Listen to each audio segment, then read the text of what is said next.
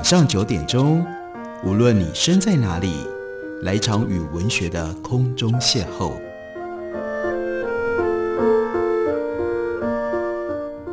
杨照谈书，邀您一同遨游文学世界，认识古今中外的经典之作。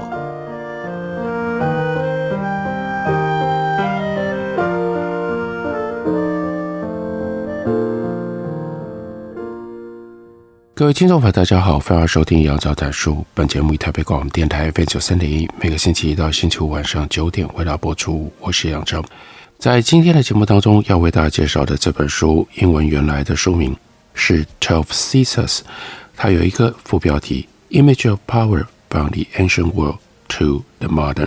这本书的作者是古典学家、艺术史家 Mary Beard。那中文译本刚刚由时报出版公司出版，把书名译作《十二凯撒》，副标题则是从古代世界到现代的权力形象。什么是权力形象？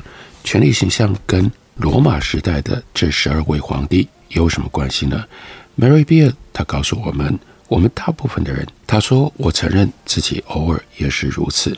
对于博物馆陈列的一排皇帝头像，往往只是随意瞥过。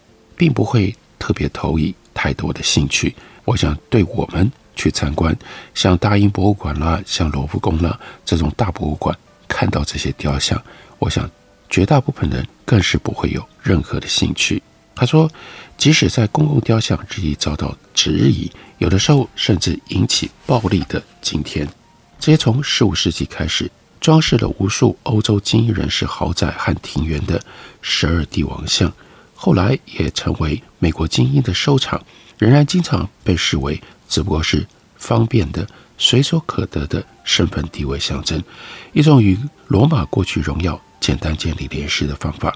就像贴在名流权贵家中的华美壁纸，有的时候他们的用途确实也就跟壁纸一样。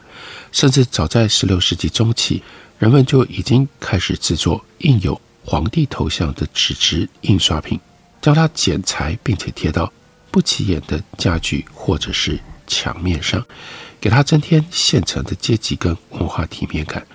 现在你还是可以从高级室内设计商店里购买到非常相似的卷装壁纸。不过不止如此，纵观古代皇帝图像的历史，如同那些比较近代的军人和政治人物，他们还凸显出。更多令人难堪而且沉重的问题，他们不只是地位的象征，也是引起激烈争论的原因。不仅仅只是表面上和古典历史连结，实际上他们还传递着理念、独裁专制、文化、道德，当然还牵扯上了阴谋、刺杀等等种种令人感到不安的议题。描绘罗马皇帝为古代的艺术家跟工匠提供创作灵感，还有生计。毫无疑问，偶尔也会让他们感觉到厌倦、反感。这种状况持续了几百年，大规模生产出来的成千上万图像，在欧洲各地广为流传，数量远远超过帝国肖像。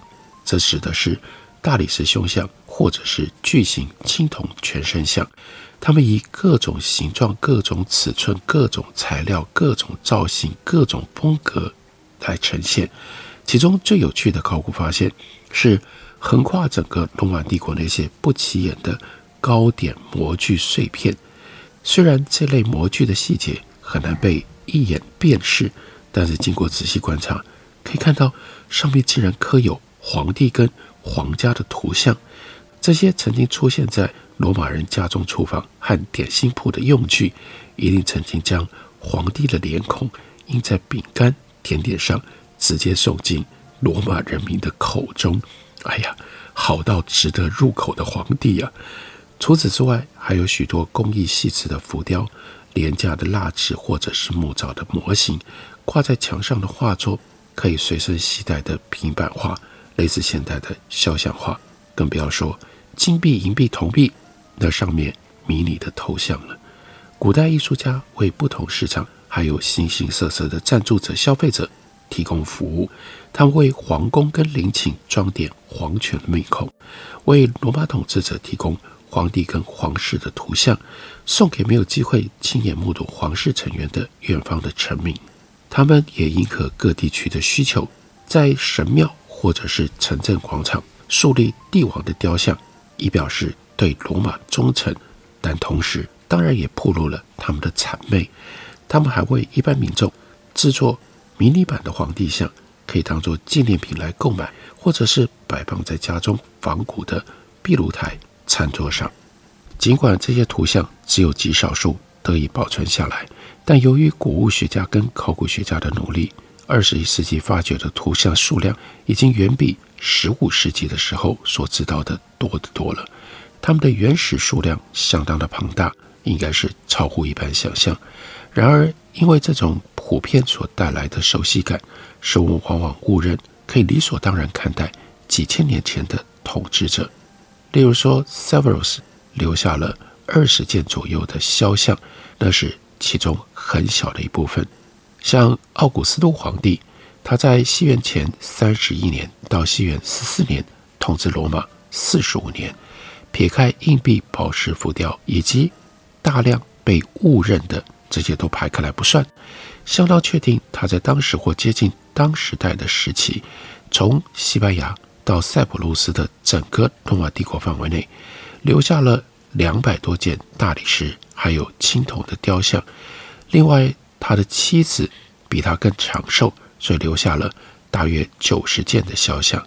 如果按照一个合理的猜测，当然我们也只能够猜测，这个数目只占原始总数的百分之一。或者更少，那么当时一算，大概有两万五千到五万件奥古斯都的肖像在各地流传。无论这个估计的数字正确与否，经过年久失修和种种的破坏，我们现在可以见到的文物，并不能够代表当年的样本。尤其是金属雕像最容易被重新铸造，根据材料本身的特性，越是能轻易被改造的，越难留下。考古痕迹，奥古斯都在他的自传里面提到，光是罗马城就大约有八十座他的银质雕像，但到今天，现存大理石头像却占据不成比例的数量。原因很简单，几乎所有金银铜所制造的雕像都或早或晚会被重新利用，摇身一变成为新的艺术品，或者成为流通的货币。另外，铜有可能被重新铸造成为军用的机械或者是弹药。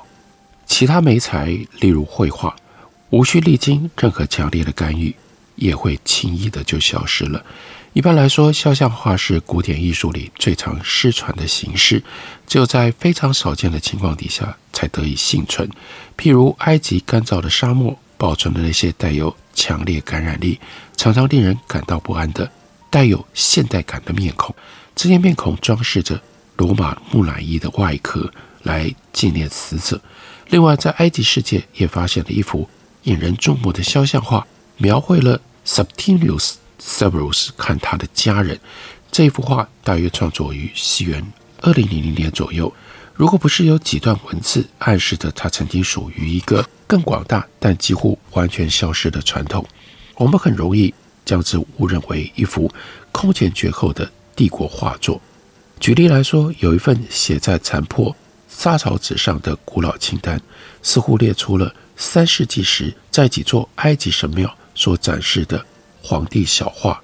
Marcus Aurelius，他的导师就曾经一度提到，他在钱庄、店铺、货摊等地俯拾皆是，无所不在，看到他学生 Aurelius 皇帝的画像。这些作品是糟糕的绘画，还有难以辨识的笑料之作。它不只是流露出对大众艺术的傲慢轻视，同时也让我们借此了解到皇帝肖像曾经无所不在的状况。然而，现今我们所看到的这些统治者的图像，大部分都不是来自于罗马时期，而是在西罗马帝国崩溃了之后几世纪才产生的。它们包括一些引人注目的中古世纪肖像，例如说，在普瓦捷大教堂的彩绘玻璃窗上，有着背蓝色小魔鬼的尼禄皇帝，是十二世纪令人难忘的精致图像。我们也可以从另外一个例子当中看见这类充满创意再创作的绝妙过程。大约西元一千年左右，洛塔尔十字架的制作者将奥古斯都皇帝的宝石浮雕头像嵌在十字架上，和下方九世纪加洛林王朝统治者肖像相呼应，由此赋予了这件浮雕新的生命。而从十五世纪开始，皇帝图像如雨后春笋般出现在欧洲各地，甚至向外扩张到其他地方。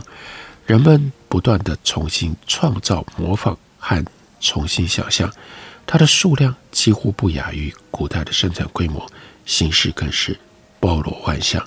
所以，罗马皇帝并没有随着罗马帝国灭亡了之后就消失了，他们真的一路以各种不同的形象存留在欧洲的社会、欧洲的历史里。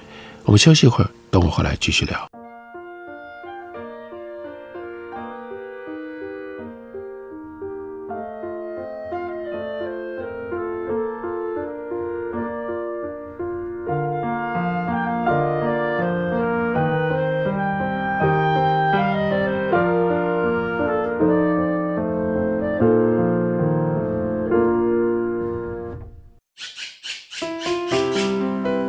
大家好，我是刘克襄。亲近自己的城市，找回城市的温暖。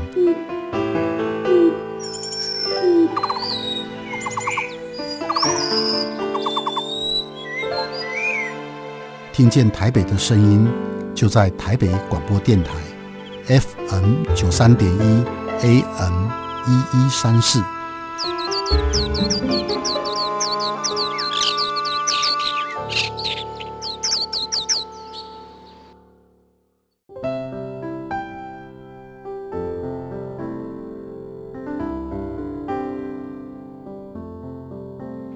听见台北的声音，拥有颗热情的心，有爱与梦想的电台，台北广播 FM 九三点一。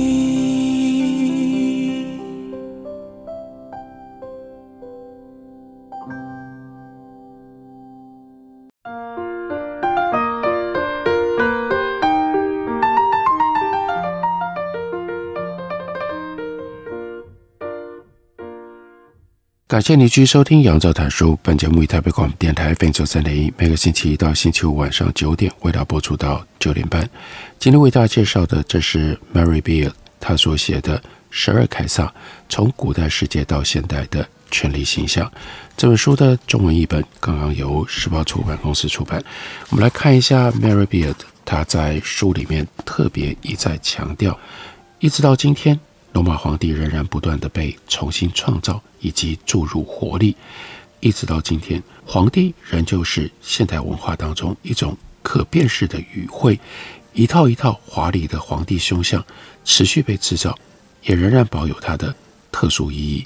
这里他就特别提到了费里尼他的电影《La Dolce Vita》甜蜜生活当中，古代跟现代的皇帝图像被反复的使用。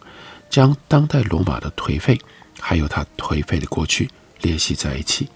皇帝在大众文化发挥的作用一直持续到今天。现代的政治漫画经常可以看到某一个不幸被锁定的人物，就把他画成头戴桂冠，手里面拿着里尔琴，背景是一座燃烧的城市。这只是其中的一种。皇帝也仍然在酒吧的招牌或者是啤酒瓶标签当中。发挥商业力量，其中有许多融入了有趣的自我讽刺。例如说，以 Narrow 为商品标志的火柴盒，或者是男性四角裤。与此同时，纪念品制造商也继续生产印有皇帝头像的巧克力金币，就像古代罗马糕饼师傅所制作的皇帝饼干一样。皇帝仍然好到值得继续送进到人们的嘴里。Mary Beard 他就强调。我特别关注过去六百年来关于罗马皇帝的现代再现，但古代的图像不应该被忽略，因为现代版本的 Julius Caesar 奥古斯都或者是 Nero，永远无法完全摆脱他们古老的前身。首先，古代跟现代之间存在着不可分割的双向影响。现代的皇帝图像一直都在仿效或者是响应古代的设计原型，这或许是不足为奇的说法。当然，这对于艺术当中许多古典主题来说都是如此。每一个现代版本的 Jupiter 或者是 Venus，每一个天真无邪的水精灵，或者是淫秽的半人半兽。生灵之神都是跟古代艺术进行某一种对话的产物，但是对于这些帝国统治者来说，这种对话尤其紧密。许多皇帝外貌的现代惯例，从奥古斯都他沉着古典的脸型，到哈德良蓬松的胡须，往往源于对于现存罗马艺术跟文学作品的详细研究。与此同时，这些现代皇帝的在线形象，也影响了我们看待和认识古代皇帝的方式。即使是现今学识最渊博的考古学家和艺术史学家，在看过任何一件尤利斯·西萨他的古代肖像之前，通常早就已经在漫画或者是一些通俗的喜剧电影当中看过尤利斯·西萨的脸孔了。三百年前，提圣。他所画的几幅古罗马皇帝的画作，或许已经为大众心里奠定了固定的想象典范。不论是好是坏，大部分的现代观众在亲眼见到任何一座罗马雕像、浮雕或者是硬币之前，那些最著名的帝王人物在他们的心中早就已经存在了既定的范本。我们是透过现代的眼光看见了古代。然而，古代跟现代之间的联系，甚至有比这个更深刻的，并且在这个整个主题上加入了独特的印记。主要是要鉴定某一个大理石雕塑是古罗马时期制造，还是其后两千年当中制造，谈何容易啊！在两百五十年前，知识渊博的 Winckelmann，他是第一位为古代艺术建立相对合理的年代学方法的人，就曾经抱怨。很难区分古代和现在，真品和修复品，尤其是在鉴定头像的情况下，更是难上加难。从那以后，再怎么进步的技术和科学方法，都无法让这件事情变得更容易。这就是为什么奥古斯都的肖像当中，除了几百件被公认为古代真迹的作品之外，至少还有四十件是无法确定创作年代的。那这些游走于古代跟现代之间的作品，却是 Mary Beard 他认为深具魅力的古今交错类型的一部分。在洛杉矶的 Getty Museum 里面，有一件恶名昭彰的雕像，这就是显著的例子。即使在2006年已经为他举办了一场特展和专家会议来讨论这个问题，但仍然无法确定它的制造年份。这是一个 Commodus 皇帝的胸像，他是一位业余的职业角斗士，在西元一九二年，在《Gladiator》这部电影当中，他就是那个反英雄的皇帝角色。这座肖像被英国贵族收藏了大约两百年之后，于一九九二年被 Getty Museum 给买下。当时被认为是十六世纪意大利仿。当时被认为是16世纪意大利模仿古代肖像的产物。此后，它不断地被重新归类，既被视为18世纪的作品，也被大胆地视为2世纪的原始肖像，或者在这三者之间某一个不确定的年代悬而未决。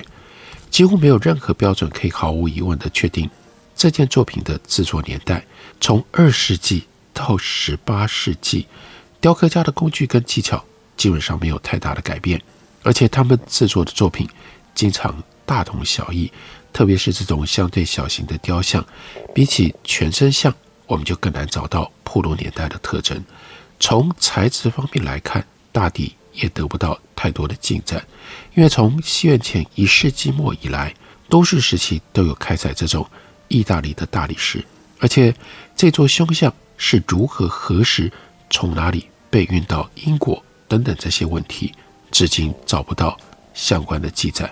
现在的论点都是基于主观的猜想，还有微观的证据。根据残留在凶像裂缝当中的矿物质显示，它可能曾经被埋葬，以及可能有过表面重新处理的迹象。年代久远的作品可能性会更高。现在认为它可能是古罗马时期的作品，但这仍然只是可能。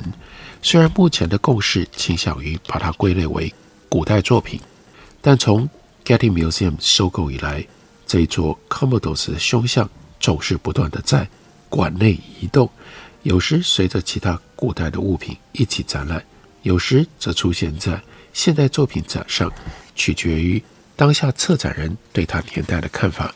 有时则隐身在昏暗的库房里，完全被忽略了。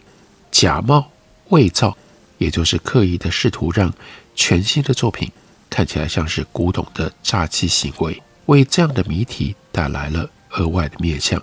从这层意思上来看，这件大多数人称之为叫做 Getty Commodus 的作品，并不是一件赝品。就算它是在16世纪受到古罗马先例启发而创作的，也没有任何的迹象显示当时有人试图把它冒充成为一件古代作品。在古老性遭受到质疑的四十几件奥古斯都的肖像当中，有些很可能是在装模作样下贩售，实质是现代的作品。一般认为，他们大多是由意大利精明的业者在16世纪到18世纪之间所生产的。目标锁定富有的收藏家，还有容易受骗的贵族，尤其是英国人。因为 Mary Beard 他自己是英国人，不过他也特别说不限于英国人。他们为了家族的宅邸或者是私人博物馆而去追逐古代的肖像，这些人被形容为叫做以耳代眼的人，因为呢，他们往往只听从推销员的花言巧语。一位著名的18世纪修复师、雕刻家兼艺术品经纪商，就曾经向潜在的买家提供建议的时候，使用过这个比喻。Mary Beard 就透过今天为大家介绍的这本《十二凯撒》，为我们讲述西方世界两千多年来富豪、权贵和名人的肖像如何受到古罗马皇帝形象塑造的影响，尤其是包括了 Julius Caesar，还有以虐待苍蝇为名的 t o m i s i a n 在内的这十二凯撒，即便今天无能领导者仍然会被讽刺成为尼洛。为什么这些残暴的独裁者在古代和文艺复兴时代一直到今天的艺术当中始终如此的突出？从古罗马政治当中皇帝肖像的重要性开始，这本书带领读者穿越两千年的艺术跟文化。用全新的视角来展现一代一代的各种不同的工匠，他们用什么方式运用了这些皇帝的形象，而制造出他们自己的创作。这是关于身份转变、有意无意、错误识别、伪造，还有时常矛盾的权威表征等。这里面充满了大家可能没听过，听了看了也会感觉到意想不到、惊讶的故事。这本书的书名是《十二凯撒：从古代世界到现代世界的权力形象》，介绍给大家，推荐给大家。下个星期一同一时间，我们再会。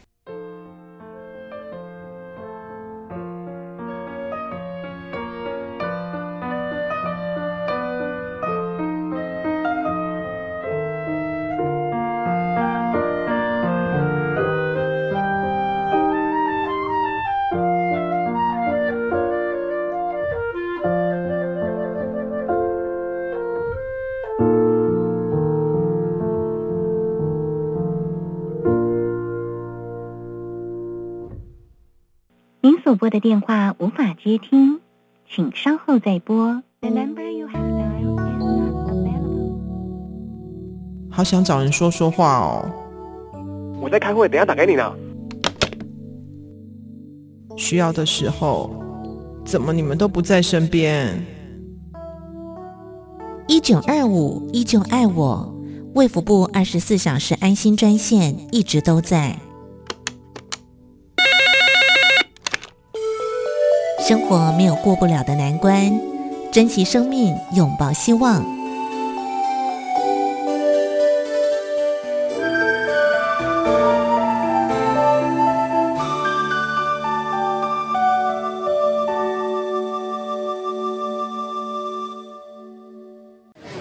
您好，欢迎光临，两位吗？两双塑胶筷子，两个塑胶碗。我要一杯大冰拿。先生，你的饮料好喽。一支吸管，一个塑胶杯，一个塑胶杯膜，一个塑胶袋。每年有八百万公吨的塑胶垃圾进入海洋，影响到生态环境与海底生物的生存。不再使用一次性塑胶用品，减速爱地球，从你我做起。哎、欸，我等一下顺路载你回去。不好吧？你刚刚有喝哎、欸。哦，我还很清醒呢，只喝一点点而已，我又没醉。哎、欸，不行啦，现在酒驾被抓到啊，连乘客都会一起被罚哎。啊？没错，酒驾新规定，酒后驾车初犯提高罚还金额，最高受罚两万元，同车乘客也会一起受罚，最终罚到三千元。喝酒不开车，开车不喝酒。